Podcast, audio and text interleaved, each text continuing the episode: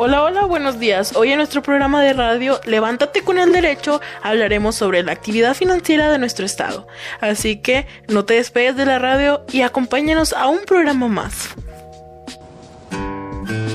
Botella tras botella ando tomando a olvidarme de ella. De ella, de ella no más hablo en todas mis pedas. A mis compas bien hartos traigo ya. Me dicen, güey, ya la tienes que superar. Pero yo no puedo. A ser sinceros, yo ni quiero. Mejor su recuerdo me lo bebo. Los tragos me saben mejor. En nuestro programa de radio tenemos la dicha de contar con la presencia de los licenciados en Contaduría Pública, egresados de la UDG, Norelia, Yair, Dulce y Alberto, los cuales son conocedores del tema. Estos especialistas nos ayudarán a comprender de una mejor manera el tema y nos hablarán de algunos de su agrado, como lo hará el licenciado Alberto. Sin más inconvenientes, comenzamos. Hola a todos, buenos días. Para mí es un gran honor acompañarlos hoy en este gran programa. Bueno, antes de comenzar con las preguntas, platíquenos un poco de su carrera, licenciado. Al inicio de mi carrera en el ámbito laboral comencé en un despacho de contadores públicos, pero al pasar del tiempo me comenzó a llamar la atención las finanzas del Estado. Es ahí cuando decido iniciar un curso sobre el tema. ¿Qué son las finanzas públicas? Las finanzas públicas son la disciplina que se enfoca en la obtención de ingresos, realización de gastos y gestión de la deuda pública de un Estado. Y los ingresos son las recaudaciones de impuestos. ¿Cómo podemos comprender todo esto de una mejor manera? Que las finanzas del Estado son las que manejan las entradas y salidas de efectivo, lo cual se utiliza para la mejora del Estado. Muy bien, con esto ya nos quedó claro cómo funcionan las finanzas del Estado y espero que también a nuestros oyentes. Cambiando de tema, sabemos que también tiene los conocimientos de los ingresos del Estado, ¿es verdad? Así es, por mi trabajo de contador pude saber cuáles son los puntos en los que se le puede dar un ingreso al Estado. ¿Nos podrías dar una pequeña explicación sobre el tema? Por supuesto, sin problema. Como contador del gobierno me di cuenta de que el Estado recibe ingresos de los impuestos y de estos hay muchos tipos, ya, se, ya que se puede cobrar impuestos sobre hospedaje, impuestos al comercio exterior, de loterías, rifas, sorteos, etc. Y podría seguir con la lista, ya que son muchos más impuestos los cuales se cobran.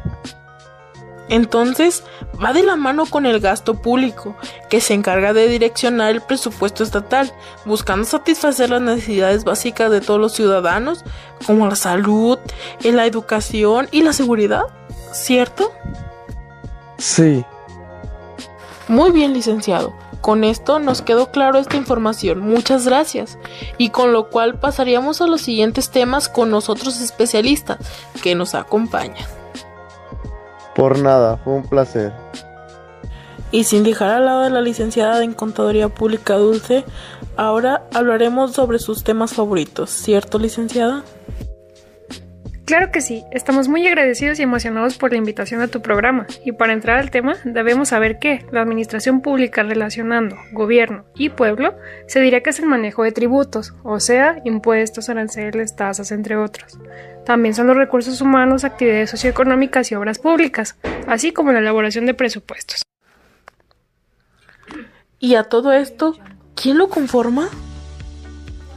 Se conforma de órganos administrativos. Mediante el gobierno se hace cumplir la política y voluntad de un Estado en función de las leyes fundamentales del país. Y un claro ejemplo de la administración pública a nuestro nivel Estado, pues sería la Secretaría de Educación Federal. Pero no solo se trata de saber administrar, sino de actuar. ¿Y qué se entiende por ese acto, licenciada?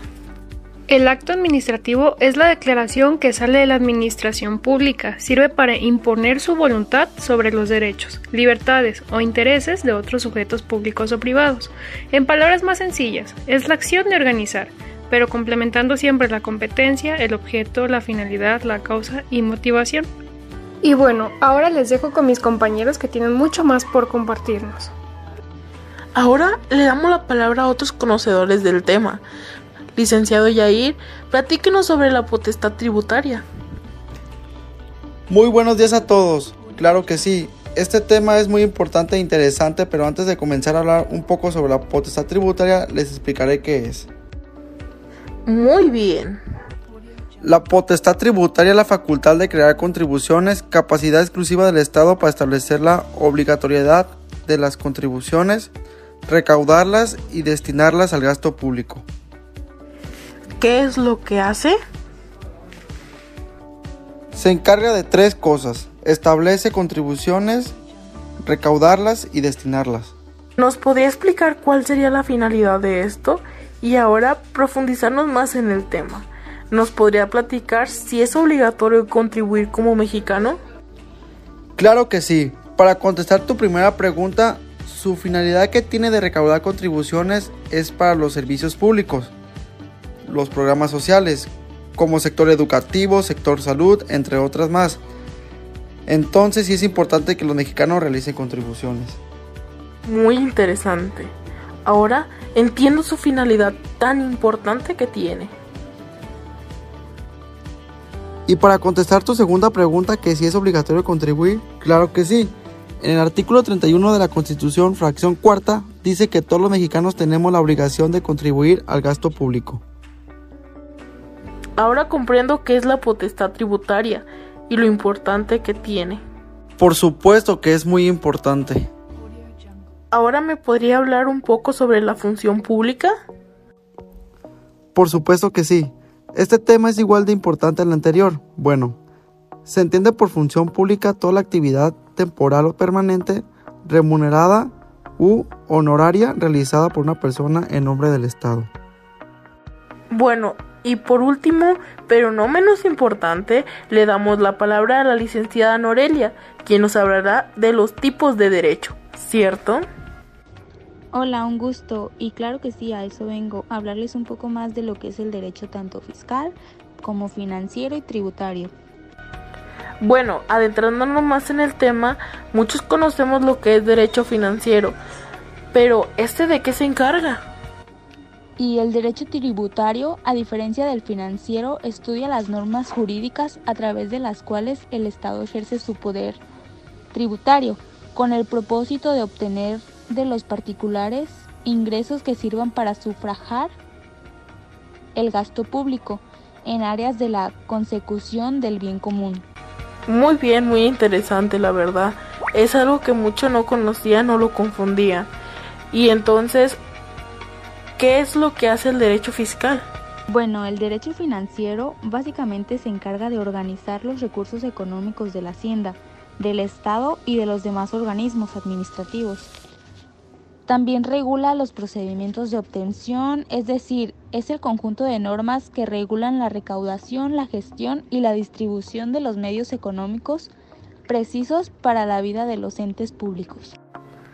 Ok, muy bien. Y por último, entonces, ¿cuál es el objetivo o de qué se encarga el derecho fiscal? El objetivo básico del derecho fiscal es la recaudación de lo relativo a los impuestos. Para ello cuenta con la potestad para exigir al contribuyente cumplir sus obligaciones con el Estado o comparecer ante éste, ya sea para presentar declaraciones juradas, libros o documentos contables. Muy bien, bueno, hay la diferencia a la labor de cada uno. Y eso es todo por mi parte. Muchas gracias por la posición tanto de ustedes como de todos los que estuvieron contestando estas dudas o preguntas. Levántate con el derecho te agradece por estar en un programa más de esta radio. Yo estaba pensando en llamarte yo, pero ya no nos vemos, pero ya no nos vemos. Sentimental yo me pongo, siempre me acuerdo de ti. Yo siempre me Me agarra la de perseguido y hasta te escribí un CD.